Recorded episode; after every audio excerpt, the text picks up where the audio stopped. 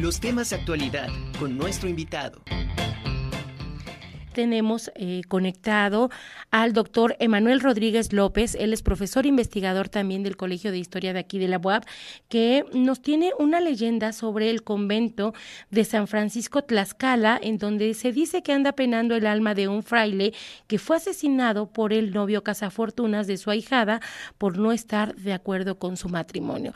Te saludo con muchísimo gusto, doctor Emanuel, ¿cómo estamos? Te escuchamos con esta leyenda. También les quiero contar otra leyenda. Esta sucedió en Guamantla. Se llama la leyenda del zapatero. Cuentan que a mediados del siglo XIX existía un zapatero tan pobre que no tenía que comer. La mujer lo llenaba de reproches y él vivía en una angustia constante. Llegó el momento en que dijo, yo le voy a ofrecer mi vida al diablo, porque si no, nos vamos a morir le ofreció su vida al diablo y el, el, el diablo le dijo, no, yo lo que necesito es tu alma. Perfecto, hicieron el trato. La vida de ese zapatero cambió. De hecho, hubo menos trabajo y más borracheras. No faltaron los lujos. Tuvo sus caballos. Y llegó la muerte. Cuando llevaban el féretro de aquel zapatero, un fuerte torbellino llegó a la plazuela, la plazuela del dulce nombre de Dios. Y no podían cargar el cuerpo.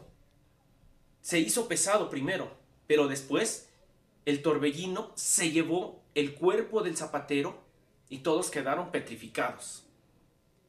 Corrieron despavoridos. Con el tiempo, se contaba que en aquel callejón de aquella plazuela en Guamantla, del dulce nombre de Jesús, se escuchan los lamentos de ese hombre llevado por el viento. Muy enriquecedoras las leyendas y en Puebla tenemos otras tantas que espero compartírselos muy pronto. Como usted lo escuchó, fue la leyenda de eh, Cuamantla, Tlaxcala, de un zapatero, un hombre que estaba harto de la miseria que decidió pues vender su alma al diablo. Pero ahora sí vamos a escuchar eh, la, la, este, la, leyenda que ya nos tiene del convento de San Francisco Tlaxcala, que ya nos tiene el doctor Emanuel Rodríguez. Te escuchamos, Emanuel. Hola Angie, ¿cómo estás? Fíjate que en estos días es muy común que visitemos los cementerios para esperar la llegada de nuestros seres queridos y también es inevitable reflexionar sobre la muerte. En estos mismos lugares, en los cementerios, se han forjado grandes leyendas que nos dotan de identidad y de lecciones moralizantes. Hoy te quiero contar dos de esas leyendas. En el periodo novohispano existía un matrimonio de españoles acaudalados en el centro de la ciudad de Tlaxcala. Ellos deseaban tener un hijo varón pero no lo pudieron tener, sino que Dios les mandó una pequeña. La bautizaron, creció como buena cristiana, y cuando era un adolescente los padres fallecieron. El fraile se hizo su padrino y la cuidó de ella.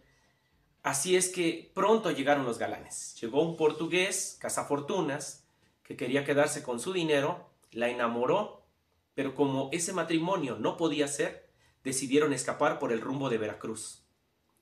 El fraile, vigilándola, descubrió que andaba rondando el novio, y el novio, al no tener una explicación que darle, forcejeó y le enterró una daga en el corazón del fraile, y al morir éste lo lanzó al río Zaguapan.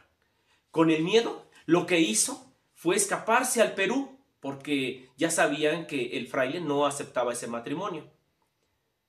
Pasaron los meses y la mujer desconsolada buscaba al novio y a su padrino sin encontrar a ninguno de los dos. Cuando se enteró el novio, regresó para casarse con ella. Caminaba a la orilla del río Zaguapan y fue sorprendido por el fraile, quien lo ahorcó.